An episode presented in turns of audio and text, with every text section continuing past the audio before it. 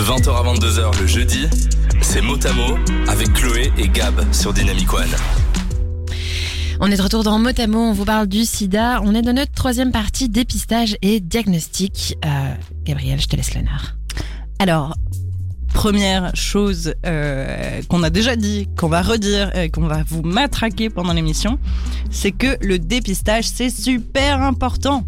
On vous le répète, il est possible d'être porteur d'une MST, d'une IST en l'occurrence, sans avoir de symptômes. Or, au plus tôt l'IST est dépisté et diagnostiqué, au plus vite la prise en charge peut commencer. Et alors surtout concernant le sida, le seul moyen d'endiguer la pandémie, c'est de se faire dépister justement, parce qu'on estime qu'un quart des personnes séropositives n'en sont même pas au courant, parce qu'elles ne se font pas dépister. Donc le dépistage, encore une fois, c'est super important, c'est super important. Et quand faire ce dépistage exactement? Alors, il y a plusieurs euh, situations. Si vous changez régulièrement de partenaire, si vous avez un doute, si vous avez des symptômes suspects, euh, vous avez eu un rapport non protégé, euh, vous avez eu un accident euh, de préservatif, par exemple la fameuse capote qui craque, ou tout simplement pour savoir et pour vous rassurer parce que vous posez des questions. Pour ça, allez faire un test. Euh, mais pas le lendemain, ça sert à rien. Pour être sûr à 100% du résultat, il faut attendre minimum 6 semaines après le moment de la prise de risque pour faire un test par prise de sang ou bien attendre trois mois après la situation en risque pour faire un autotest ou un test rapide. Avant ça, ça sert à rien parce que l'infection ne se verra pas, le virus ne s'est pas encore assez propagé que pour être détecté dans votre sang. Et alors, comment ça se passe un dépistage? Donc, les tests de dépistage au VIH se font via un échantillon de sang. Donc, la fameuse prise de sang euh, fort adorée par Chloé, par exemple. Euh, non, mais euh, voilà, la fameuse prise de sang. Et alors, ça va permettre de mettre en évidence la présence d'anticorps, donc qu'on expliquait au début de l'émission, anti-VIH. Si ces anti anticorps pardon, sont présents, le virus l'est aussi c'est parce que ces anticorps apparaissent bien après l'infection qu'il y a un délai à respecter si on veut avoir un test fiable. Et il existe alors plusieurs tests, euh, plusieurs types de tests euh, via une prise de sang, comme je disais, chez un professionnel de la santé. Euh, donc les résultats sont en général disponibles une semaine après. Il y a aussi un test rapide euh, sur de la salive ou une goutte de sang, toujours chez un professionnel de la santé. Le résultat est disponible quelques minutes après, ou via même un autotest sur une goutte de sang. Euh, et là, les résultats sont aussi disponibles quelques minutes après. Les dépistages sont ouverts à tout le monde. Et ça, euh, on le précise et c'est hyper important, mineurs compris. Oui, c'est hyper important. Et où vous pouvez faire votre euh, dépistage? Chez votre médecin, pardon, votre médecin généraliste, votre gynécologue, dans un planning familial, un centre de référence VIH, dans certaines associations, un laboratoire d'analyse médicale ou dans un centre de dépistage. Les euh, possibilités sont nombreuses. En plus de dépistage, la plupart des endroits seront là aussi pour vous informer, pour répondre à vos questions. C'est très important aussi pour avoir une euh, sexualité safe, euh, sécure euh, et informée pour les mineurs, y compris, on vous le rappelle, et pour qui, c'est pas forcément facile de, de s'informer. Euh, euh, auprès de son entourage ou euh, auprès des cours d'éducation sexuelle qu'on donne à l'école qui sont franchement pas très fournis. Alors moi je tiens à le dire, euh, en général c'est de la merde les cours d'éducation sexuelle à l'école. C'est pas le cas partout. Moi j'ai eu des cours d'éducation sexuelle, je me rappelle, euh, on avait une petite vidéo, puis on a une dame, on a été répartis les filles d'un côté, les, les, les, les mecs de l'autre, on pouvait poser nos questions. Je trouvais ça pas mal. Après évidemment t'es là avec des nanas de ta classe que t'apprécies pas forcément, t'as pas envie de poser des questions devant tout le monde. Donc voilà, c'est pas évident. Il y a, il y a- il y a ce problème là et puis euh, là t'as eu de la chance, t'as eu des cours intéressants. Euh, moi j'ai pas du tout eu le cas par exemple. Après peut-être que c'était euh, le lycée dans lequel j'étais qui a fait ça, mais euh, typiquement l'année où on devait parler en, en sciences du chapitre sur la reproduction humaine, ben comme la prof, elle voulait pas trop parler de ça devant des 13, euh, 13 14 ans, elle a gardé ça pour la fin de l'année, euh, donc au tout dernier moment, et ça a été complètement bâclé. On a juste vu comment ça marchait biologiquement, mais c'est pas de l'éducation sexuelle, Ouais. le- les cours sur la reproduction. Et c'est à peu près tout ce que j'ai eu. J'ai eu peut-être une fois un truc euh, euh, sur la, la contraception, mais pff, vraiment pas grand chose, quoi. Ouais, Comme quoi, donc du coup, aller dans ces centres euh, de, de dépistage, des associations. Euh, on vous mettra quelques ressources en fin d'émission. Euh, on, a toujours cette petite euh, séquence où on vous vous donne les ressources ou aller chercher encore plus d'informations si vous êtes curieux. Alors le dépistage, en règle générale, c'est anonyme, c'est gratuit ou en partie remboursé, surtout pour les jeunes. Et à Bruxelles, il existe plein d'endroits où se faire euh, tester pour les IST. Pour trouver le centre le plus proche de chez vous, c'est simple, vous pouvez aller sur le site dépistage.be. Euh, tous les sites de dépistage de Bruxelles y sont référencés et vous trouverez probablement celui qui est le plus proche de chez vous. Et alors, après le dépistage, qu'est-ce qui se passe? Donc déjà, la période d'attente des résultats. Euh, c'est une période hyper angoissante, certes, mais nécessaire par contre. En fait, la durée dépend évidemment du type de test qui est fait, que j'ai énoncé un peu plus tôt. Et on cherche la présence du virus, donc en fait plutôt d'anticorps euh, dans le sang. Si les anticorps sont présents, on est diagnostiqué séropositif. Et alors, il faut consulter un médecin pour s'informer sur les traitements. Et ça, on en parle juste après. Si le test revient négatif, on continue à se protéger et on est prudent. Et on vous le rappelle encore une fois, on vous donne toutes ces infos, mais nous, on n'est pas médecin avec Chloé, donc il faut aller consulter. Exactement. On vous parlera d'une nouvelle section juste après la musique et la section pop culture. Des 20h, Motamo avec Chloé et Gab sur Dynamic One.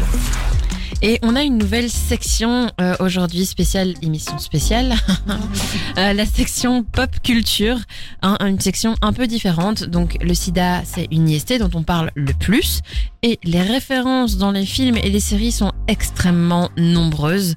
Euh, on n'a pas pu toutes les mettre, hein, clairement, mais on voulait vous en partager quelques-unes. Oui, tout à fait. Dans les films, par exemple. On en a déjà parlé, il y a le film 120, 120 battements par minute, je vais y arriver, sorry. Euh, c'est le film qui est diffusé ce soir à la maison des, euh, de la jeunesse de Woluwe Saint-Lambert, euh, qui commençait à 19h30 d'ailleurs, qui retrace le parcours militant d'Act Up, dont on a parlé déjà plus tôt dans les années 90, et de leurs réunions hebdomadaires aux actions qu'ils mettent en place. Un film d'ailleurs salué par la critique, Act Up, qui est donc vraiment une association qui a fait bouger les choses, qui a fait changer les choses, euh, qui a permis d'avoir euh, un accès au traitement, euh, de faire avancer la recherche, etc., etc. Euh, oui, d'ailleurs, c'est pas juste leur réunion hebdomadaire. Euh, j'ai dû oublier un truc dans ma phrase euh, quand j'ai écrit. C'est leur réunion hebdomadaire, leurs actions militantes, etc. Tout ce qu'ils ont en place. Il y a un deuxième film, Call Me By Your Name, un film culte avec Timo- Timothée Chalamet, mon chouchou. Pour une fois que tu dis pas Chamalet, d'ailleurs. Oui, ça m'arrive énormément. En plus, je sais que c'est Chalamet, mais ma langue, mm, Fourche. je- voilà, je, trop vite. Euh, et c'est un peu un film qui est une référence pour la génération de maintenant, qui se questionne sur la sexualité. Ça parle d'une histoire d'amour d'été dans les années 80, euh, parsemée de quelques allusions au SIDA qui frappent euh, assez fort à ce moment-là dans le film. Il y en a d'autres, des films. Il y en a tellement, en fait. C'est ça qui est, c'est ça qui est, qui est très bien en même temps, parce qu'on en parle, ça veut dire. Euh, D'ailleurs, si vous avez des films à nous faire euh, partager qu'on veut, que vous voulez qu'on cite, n'hésitez pas. hein. On, Oui. continue la liste, on, on le citera euh, peut-être, mais C'est ça, dites-le dans, dans, dans les messages euh, dynamicone.be sur Insta ou sur Facebook aussi. Euh, on les partagera. Je reprends la liste des films. Euh, Il y a Bohemian Rhapsody, évidemment. Euh, le film euh, qui retrace l'histoire du groupe Queen et particulièrement d'ailleurs de Freddie Mercury, le chanteur qui est certainement, euh, malheureusement, la, la personne la plus célèbre euh, atteinte du sida, ou la Mhm. célèbre, la, la plus célèbre personne atteinte du sida, je dirais. Bon, c'est comme on veut.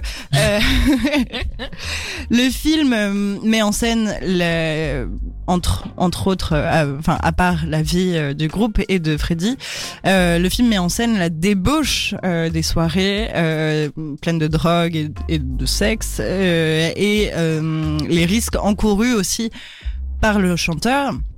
Mais aussi et surtout, euh, il retrace l'événement Live Aid, euh, le concert euh, du 13 juillet 1985 dont je vous ai parlé plus tôt, euh, auquel Queen a participé. ouais, c'est le sans spoiler, mais c'est le final, non? Oui, mais bon, ça, euh, Queen, enfin c'est pas vraiment un spoiler parce que Queen, Queen, a fait on connaît partie, euh, ouais. a fait partie, euh, euh, a été un super élément d'ailleurs euh, dans le groupe. Ils ont failli pas y participer parce qu'ils d'ailleurs ils s'étaient engueulés avant, euh, avant le, le- ce que ce concert ait lieu et c'est grâce à ce concert un petit peu qu'ils se sont euh, réconciliés. Rabiboché. C'est ça. Euh, un dernier film qu'on va citer, sauf si vous en avez d'autres, n'hésitez pas à ça maintenant. Euh, Il y a Dallas Buyers Club. Euh, c'est un film qui s'inspire de la véritable histoire de Ron Woodruff, le créateur du Dallas Buyers Club. Euh, c'est le premier des 12 clubs qui ont permis aux séropositifs américains de se fournir en médicaments antirétroviraux étrangers. Euh, parce que à ce moment-là, en fait, le problème, c'est que le médicament qui existait aux États-Unis était super dangereux euh, et entraînait la mort de beaucoup de patients, malheureusement. Euh, du coup, il y a donc il parle de ce club a permis ça. Et on y retrouve par contre le contexte très homophobe de l'époque et des débuts de la lutte, euh, surtout bah, que le personnage qui est décrit euh, Ron Woodruff qui était à la base un cowboy euh, super euh, homophobe, misogyne, brut de décoffrage, donc on c'est très bien dépeint. Et les débuts de la lutte aussi du coup ainsi que la dangerosité comme je disais des premiers traitements aux USA. On a Maxime qui nous parle du film Forrest Gump. En effet, on l'a pas, on l'a pas mis vrai. dans notre liste, mais euh, Jenny, euh, l'amoureuse de Forrest Gump, euh, est atteinte d'un virus entre guillemets inconnu, mais on se doute que c'est le sida parce que ça se passe à ce moment-là. Ouais, euh, Forrest Gump, on, on- on l'avait aussi, on y avait pensé, on peut pas tous les mentionner, mais d'ailleurs merci Max de, de nous le rappeler. Ouais. On passe aussi aux séries, et moi, il y a une série qui m'a marqué, que j'ai adoré, une mini-série, ça s'appelle It's a Sin.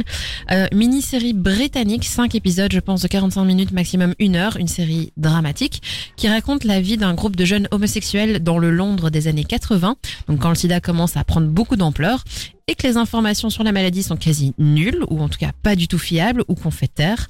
Euh, et surtout lorsque les homosexuels, qui sont les premiers touchés à ce moment-là par le sida, sont systématiquement stigmatisés. C'est tout simplement un chef-d'œuvre pour moi. J'avoue, je suis un peu biaisée parce que l'acteur principal, Holly Alexander, c'est le chanteur du groupe Years and Years, un de mes groupes favoris. Mais tous les acteurs ont un rôle euh, hyper attachant. Euh, on passe du rire aux larmes et euh, perso, moi j'ai kiffé la petite touche euh, 80s de cette série avec les les fêtes, etc. Mais donc on revient un peu sur euh, sur ces, ces fêtes où les, les, les personnes prenaient pas mal de risques, mais ne savaient pas qu'en fait ça se transmettait euh, sexuellement. Et elle met aussi en évidence quelque chose, c'est qu'on niait un peu l'arrivée du sida euh, et, et on mettait un peu ça sur le dos de des, des homosexuels. Euh, mais par contre, les homosexuels eux-mêmes euh, niaient un peu l'affaire aussi, en disant maintenant les gars c'est bon, euh, on continue à faire la fête, on continue à vivre, ça va pas nous arrêter, ça ça, ça peut pas euh, exister en fait. Et donc voilà, c'est un, un, angle qui est pas vraiment abordé dans les films et moi ça m'a plu euh, la façon dont c'est abordé. Et donc ça rebondit entre drame, rire, larmes. Voilà, j'ai gaspillé beaucoup de mouchoirs. Je vais être honnête. Et euh, en plus, euh, j'ai mal fait mes devoirs parce que ça fait vraiment longtemps que tu me parles de cette série et que tu me dis à quel point elle est bien. Non, mais à partir de maintenant, je Toujours te parle pas plus. commencé. Je commence, euh, je commence ce week-end, euh, t'inquiète pas. Non, mais une fois que tu m'es plaît, par contre, tu regardes tous les épisodes. hein, Oui, Et je te fais un brief après. Exactement, s'il te plaît. Il y a une autre série qui, moi, enfin, une série que j'ai adorée, à part la saison 2, euh, qui est- que j'ai trouvé un petit peu moins bien, même si toujours hyper intéressante, c'est la série Pose, euh, disponible sur Netflix. C'est une série de Ryan Murphy qui se passe aussi dans les années 80, mais à New York cette fois. En fait, dans Pose, on parle voguing, des fameux balls, euh, les soirées organisées euh, avec des défilés, de la danse, des, choses comme ça. faut, aller voir. je, je, je peux pas l'expliquer en deux secondes comme ça. Ce que c'est les balls, c'est toute une culture. On parle de coming out, on parle de sexualité, on parle d'énormément de choses. Et alors la série, d'ailleurs, regroupe la plus grande distribution d'actrices transsexuelles et d'autres stars issues de la communauté LGBT. Un grand bravo. Ouais, Euh, c'est énorme. En- parce qu'on adore cette diversité qui est enfin représentée dans une série, parce que on, pourrait en parler euh, pendant des heures du, du problème que euh, les personnes de, trans notamment n'ont pas leur place, euh, la place qu'elles méritent euh, dans les dans les films et dans les séries euh, pour s'identifier. Donc bref, ça c'est un autre débat. Euh, Ouais. Peut-être qu'une autre émission sur Dynamic One pourrait en parler. Euh, a un on lance concept à creuser.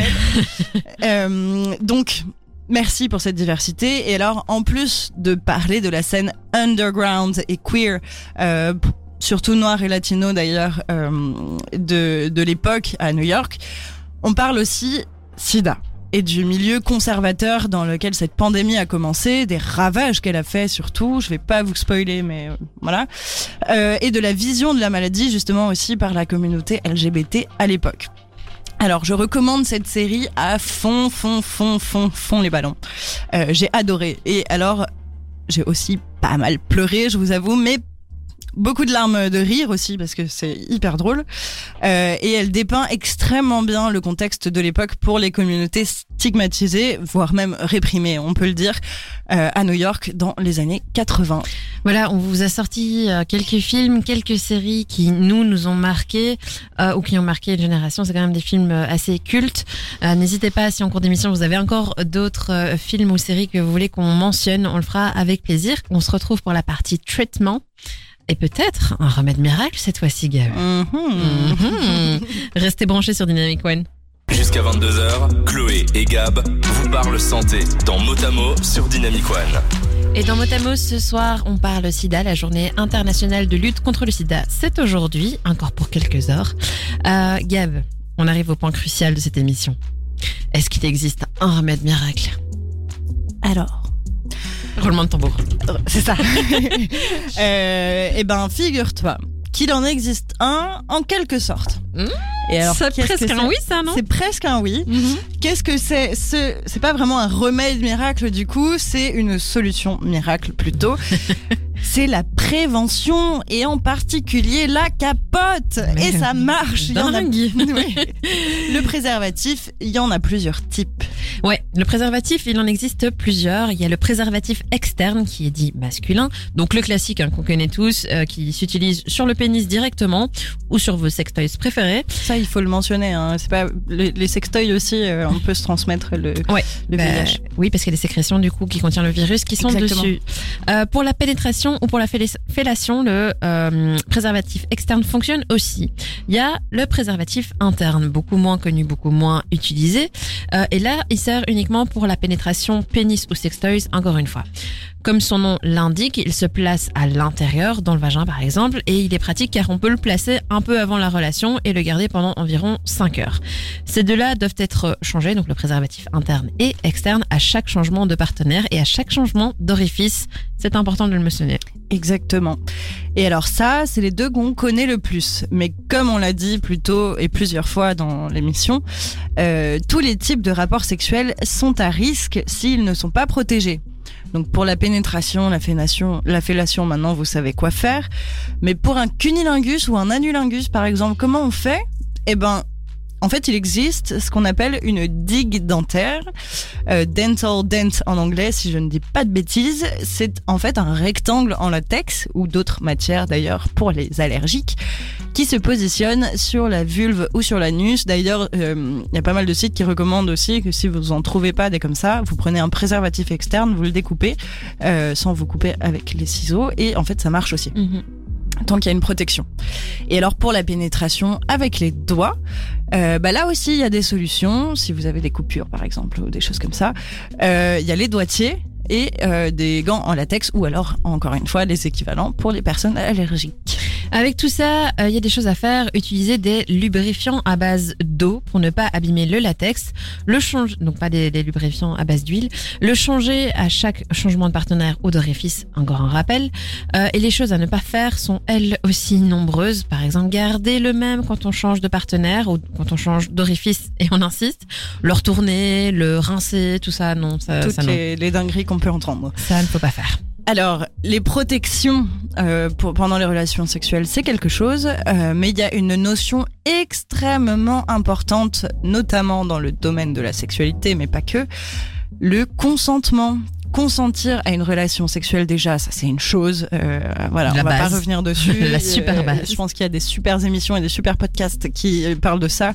Euh, nous, on va plutôt parler euh, de du consentement euh, qui concerne aussi la protection finalement. Ouais. Alors première chose, si vous avez été infecté ou si vous êtes infecté, c'est important que vous préveniez votre partenaire ou vos partenaires si vous en avez plusieurs, pour qu'il, qu'il ou elle ou qui elle, j'arrive pas jamais à le dire, c'est pour ça que dis ça comme ça, puisse aussi se faire dépister et commencer un traitement dans le cas où les tests reviennent positifs. On en parle, on en parlera jamais assez, mais la communication c'est hyper important. Il n'y a pas à être gêné, il n'y a pas à être honteux. Euh, parler de ça, c'est une question de respect en fait en- envers vos partenaires euh, et, et ça n'empêche pas d'avoir des relations tant qu'elles sont safe. Ensuite, euh, toujours dans le consentement, infecté ou non, protégez-vous, ça c'est sûr.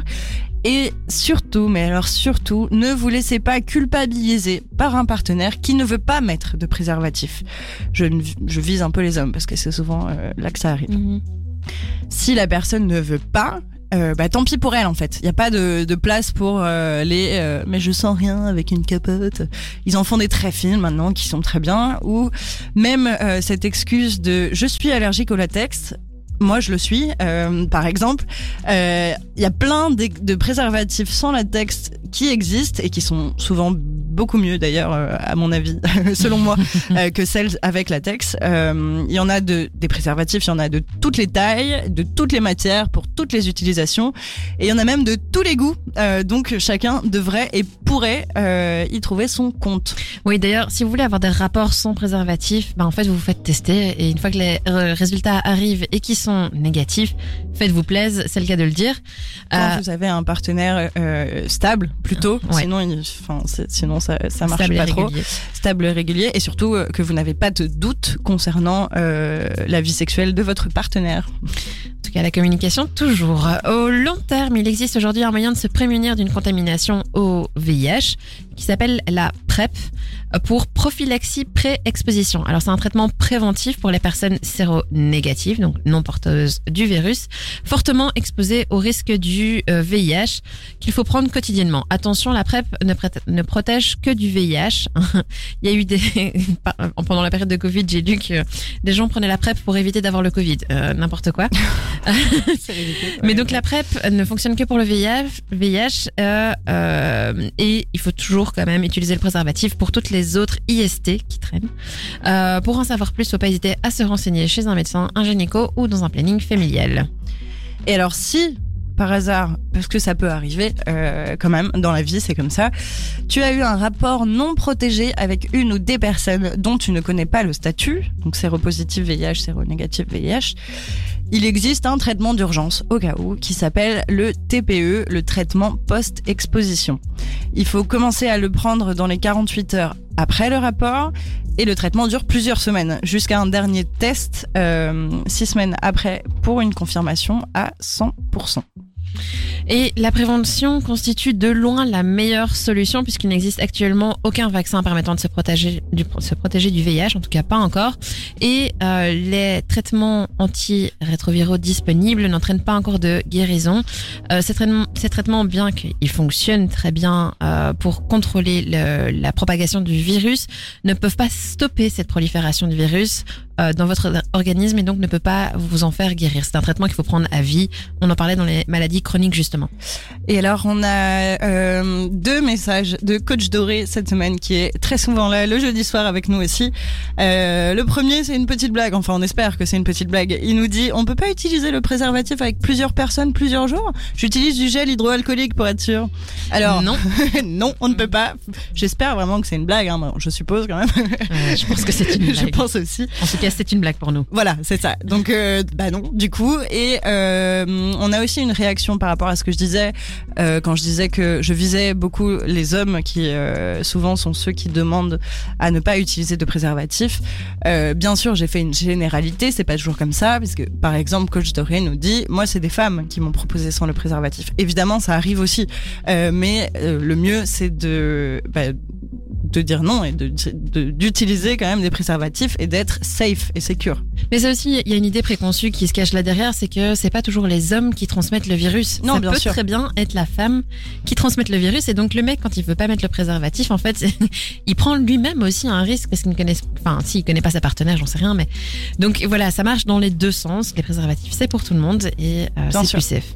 Et on a, on a ce, en fait, le, le fait qu'on on pense moins souvent que les femmes transmettent le virus aussi, c'est encore un stigmate euh, qui euh, dérive de euh, la période où on pensait que le, le, le VIH était réservé euh, qu'à la communauté homosexuelle. Finalement, c'est pas le cas. Et en effet, les femmes aussi, euh, évidemment, mais on pensait pas nécessaire de le mentionner avant, peuvent le transmettre. Ouais, je, enfin, je pense que c'est quand même important finalement de le dire. Merci Doré d'avoir initié ce, cette partie Oui, merci beaucoup. de l'émission. Des 20h, mot à mot avec Chloé et Gab sur Dynamic One. Et on arrive dans la l'avant-dernière partie. Il y a encore une dernière partie après. L'avant-dernière partie, on vous parlait du dépistage super important. Maintenant, on va peut-être un peu parler du traitement. Et en ce qui concerne le traitement, aujourd'hui encore, on ne guérit pas du sida. Mais la recherche est... Je, veux juste euh, repréciser, on guérit pas du sida ni du VIH. Non, e- exactement. On guérit pas du VIH d'ailleurs tout court. Euh, mais on peut traiter, on peut traiter, on peut euh, canaliser, on peut en tout cas vivre plus longtemps et avoir une meilleure qualité de vie avec les traitements qui sont disponibles. Et être séropositif n'est plus une fatalité en fait. En effet, depuis euh, 1995, j'ai failli dire 95, euh, ben par exemple, il y a la trithérapie, la combinaison de trois médicaments euh, qui permet aux personnes séropositives de ne pas développer la maladie, euh, donc de ne pas développer le sida. En fait, la trithérapie, elle permet de faire baisser la charge virale. Évidemment, les médicaments ont des effets secondaires.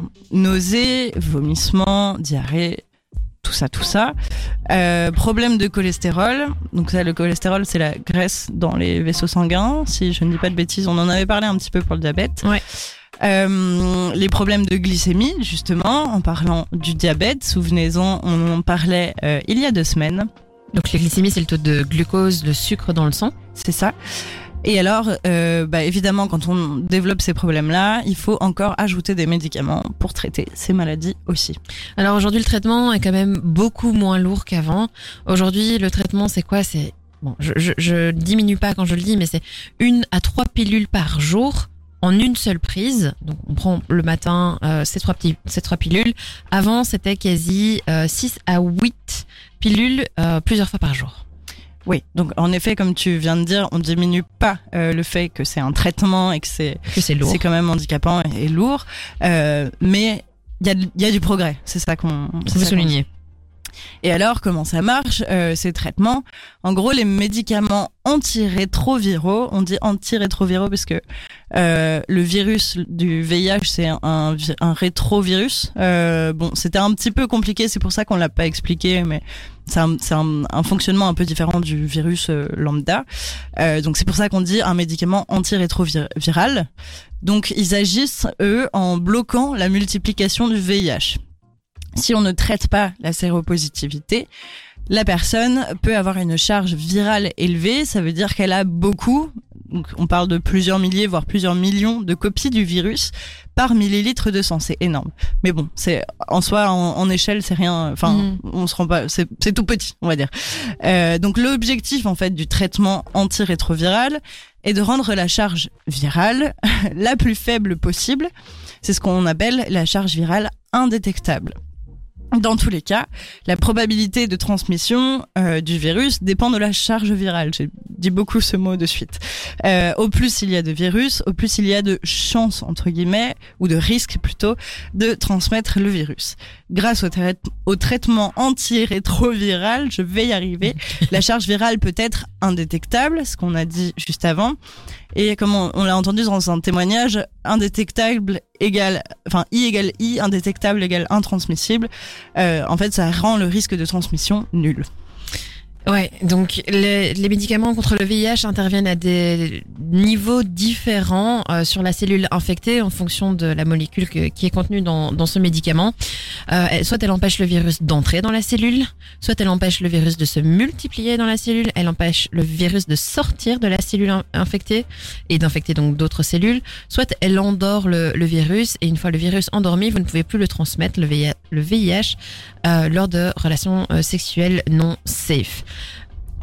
Si vous avez, je, te coupe un petit peu.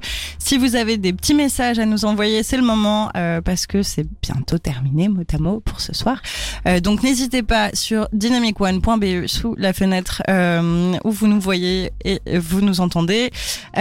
Sous, enfin sur Instagram en story avec Dynamic One ou sur le groupe Facebook Motamo tiré Dynamic One. N'hésitez pas à le rejoindre et à nous nous mettre des commentaires sous la publication d'aujourd'hui. On sera ravis d'y répondre. C'est le moment. Jusqu'à 22h, Chloé et Gab vous parlent santé dans Motamo sur Dynamic One.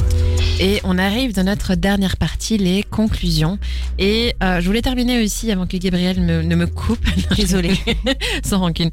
Euh, dans les traitements, il y a aussi pas mal de recherches qui, qui est faite, notamment par rapport à un virus, euh, un vaccin, pardon, pardon. Contre le virus. Contre le virus, pas ma langue a encore fourché. Euh, mais voilà, ça, euh, on on n'a pas pu vous le développer. C'était un peu too much pour l'émission, mais euh, la recherche est quand même assez, euh, assez avancée. Et elle continue encore et toujours.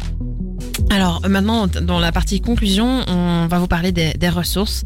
Euh, on en a quelques-unes, euh, notamment le site de la plateforme Prévention SIDA, www.préventionsida.org. C'est une association belge donc, qui parle du SIDA, sans blague, mais de manière euh, des- générale aussi sur les IST. Sur le site, il y a énormément d'informations. Enfin, moi, je, je, je suis limite, il y a trop d'informations. Euh, VIH, IST, protection, dépistage, traitement, etc., etc. Et alors, ce qu'ils proposent aussi, c'est une mini- mini-série avec des courtes vidéos qui expliquent toutes les IST qu'on verra d'ailleurs ce mois-ci. Moi, je vais vous parler, évidemment, euh, Chloé étant belge, elle a parlé du site belge, je suis française. Je vous parle du site français, mais parce que euh, il est bien connu et pas des moindres, euh, c'est évidemment le, le sidaction.org. Donc leur site internet euh, donne, j'arrête pas de dire, euh, excusez-moi d'ailleurs, euh, donne plein d'informations, je l'ai redit, donne plein d'informations sur la maladie, ses actualités et sur les actions militantes. En fait, SIDAction, c'est le principal organisme de lutte en France euh, et en Afrique notamment, euh, parce que oui, ils sont très présents là-bas avec beaucoup de missions humanitaires, pas immunitaires. Quel beau jeu de mots, waouh Euh, Tu m'impressionnes. Merci. Euh, donc un, un beau lapsus. Donc oui, c'est le principal organisme de lutte. Ils sont connus dans le monde entier, c'est d'action. Ils récoltent beaucoup de dons et alors ces dons qu'ils collectent sont reversés à 50% pour la recherche et à 50% pour des programmes associatifs. J'ai deux autres petits sites, euh, euh, enfin deux autres petites sources sympas à vous donner.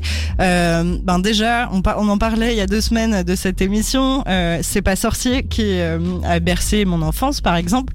Euh, ils ont fait un épisode sur sur la, la lutte contre le VIH.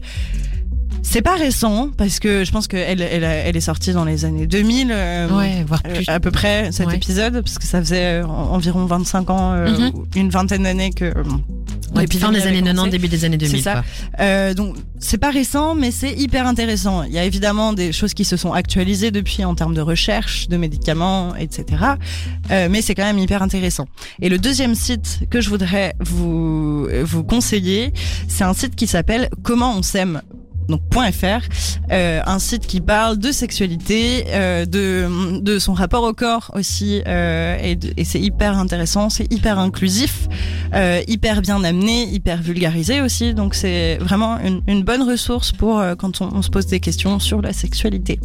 Et voilà, Gab et moi, Motamo, c'est une émission pour vous informer, mais des ressources pour encore plus vous informer, il y en a des tonnes. En tout cas, pour le VIH, il y en avait des Ouais. tonnes. On en a sélectionné quelques-unes, on peut pas toutes les mentionner malheureusement.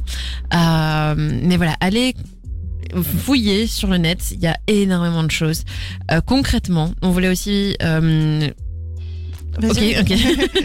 parfois Gab me fait des signes et je, dois, je suis censée comprendre. Alors parfois je ne comprends pas, comme là maintenant, du coup j'ai bugué. Euh, je voulais vous dire, euh, pour aider concrètement la lutte contre le sida, qu'est-ce qu'on peut faire? On peut faire tout d'abord des dons. Des dons via des associations comme la plateforme Prévention Sida, comme SIDAction en France. D'ailleurs, ils le proposent via leur euh, page web pour pouvoir soutenir euh, des causes, pour pouvoir soutenir des projets, pour pouvoir soutenir la recherche. Je continue.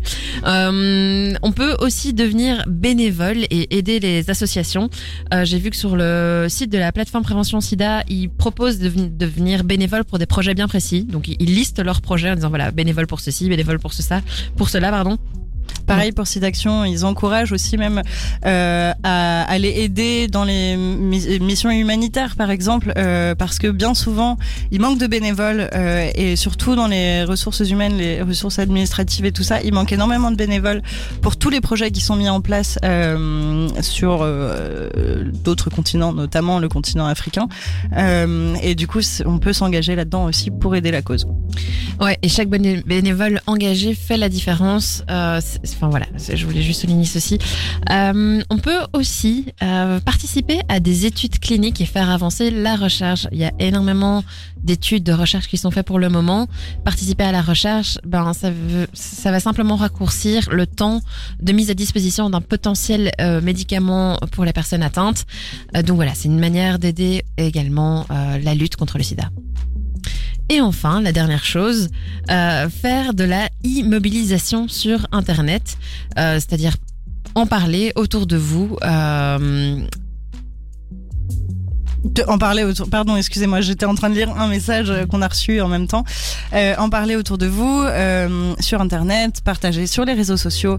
Même si vous êtes vous-même séropositif, vous pouvez tout à fait partager votre quotidien, partager les stéréotypes auxquels vous êtes confrontés, pour sensibiliser en fait le public et les gens qui ne le sont pas encore assez. Exactement. Alors, on a reçu un dernier petit message, euh, petit gros message d'ailleurs, euh, de Coach Doré qui nous donne son avis et qui nous dit Je pense que parler du VIH et SIDA, traitement, etc., finalement n'est plus aussi efficace que fin des années 80-90, car tout le monde pense simplement que ça se soigne, alors qu'au départ les gens mouraient et on ne savait d'abord pas de quoi euh, ça parlait et puis pourquoi. L'axe devrait selon moi être simplement les maladies sexuellement transmissibles. Chacun devrait se poser la question de prendre le risque d'infecter quelqu'un d'autre ou être infecté. Une MST est pire qu'un coup de poing. Personne ne sort en boîte en disant j'aime bien cette fille, je vais lui filer un coup de poing ou lui demander de m'en donner un. Alors c'est assez vrai. euh, je suis d'accord euh, en majorité avec ce que tu dis, Euh, mais je trouve que c'est quand même hyper important de continuer à en parler du VIH et du sida parce que justement la sérophobie dont tu parles un petit peu qui était très présente dans les années 80 et 90 euh, elle est encore présente aujourd'hui malheureusement il faut aller écouter des témoignages pour pour le voir Euh, Oui, dans le milieu médical, comme on disait avec le dentiste qui veut désinfecter sa chaise avant et après son patient, ça n'a juste pas de sens et c'est pas nécessaire d'avoir toutes ces mesures de, de précaution puisque la transmission ne se fait pas par euh, simple contact du vêtement sur une chaise. exactement Euh, c'est hyper important donc de, de continuer à informer Voilà, mais effectivement, la, la question aussi, c'est de se dire est-ce que je veux prendre le risque d'être infecté ou pas quand vous avez, vous allez avoir des rapports euh, sans, sans préservatif? C'est ça. On a un tout dernier petit message, euh, pardon, je te coupe encore. Euh, toujours de ta maman, Chloé, qui est hyper active encore ce soir, qui nous dit bravo les filles, info claire et instructive, euh, que la recherche avance. En effet, que la recherche avance, force à, à tous les chercheurs Em- d'ailleurs. Emoji biceps, emoji biceps. Exactement, d'accord. Je le voyais pas sur, sur mon écran. euh. Non, mais j'imagine que c'était ça. D'accord. Ma mère peut parler en emoji. Mais merci beaucoup en tout cas euh, pour euh, pour euh, tes encouragements. Je me permets de te tutoyer, maman de Chloé. Euh, merci beaucoup. On vous termine cette émission avec la partie qu'on préfère, les take-home messages, les messages à prendre à la maison. C'est en tout cas les messages importants qu'on aimerait que vous reteniez en, en fin d'émission. Je commence. Respectez votre ou vos partenaires. Protégez-vous. Faites-vous dépister. Parlez-en avec votre ou vos partenaires. On peut vivre avec le sida. Et le VIH et la recherche avancent. Et toujours la communication, entourez-vous et parlez-en. C'était le mot de la fin pour cette émission spéciale de lutte contre le sida. C'était aujourd'hui le 1er décembre, une journée euh, mondiale euh, pour cette lutte. Euh, on a vraiment pris plaisir à la préparer. On était vraiment hyper enthousiaste à vous en parler aujourd'hui. Un sujet, comme je le disais dans la story, qui nous tient à cœur. Euh, toutes nos émissions nous tiennent à cœur, attention, euh, à ne pas faire d'amalgame. C'est sûr. tu veux peut-être dire un dernier mot, Gab? Oui, bah, je vous remercie à tous de nous avoir écoutés. On espère encore une fois qu'on vous a bien informés. Et aussi, voilà, c'est le commencement aujourd'hui euh, de- du, pre- du mois sur les maladies. Les, pardon, les infections justement sexuellement transmissibles. Euh, tout ce mois de décembre, on va en parler. La semaine prochaine, on va parler notamment de l'hépatite. Et on me dit dans l'oreillette qu'en fin de mois, on aurait potentiellement un ou une experte qui sera avec nous pour pouvoir en discuter. Et on me dit dans mon oreillette à moi que normalement, c'est pas n'importe quel expert expert ou experte. Gros teasing, mais on on, on, on l'annonce pas encore. Euh, D'ailleurs, si vous avez des questions euh, pour n'importe quel IST, n'hésitez pas à nous contacter via le groupe Facebook, via euh, l'Instagram. Euh, comme ça, on peut euh, reprendre vos questions, les poser à cette euh, experte euh, euh, lors de l'émission, ou en tout cas essayer de les développer pendant nos prochaines émissions. Exactement. Et aussi, on va sur ce même groupe Facebook, motamo-dynamic one, on va vous partager aussi tous les liens euh, dont on vous a parlé ce soir, tous les liens de ressources. Exactement. On se quitte. Merci à tous pour votre écoute, pour vos messages, votre bienveillance. Bonne soirée.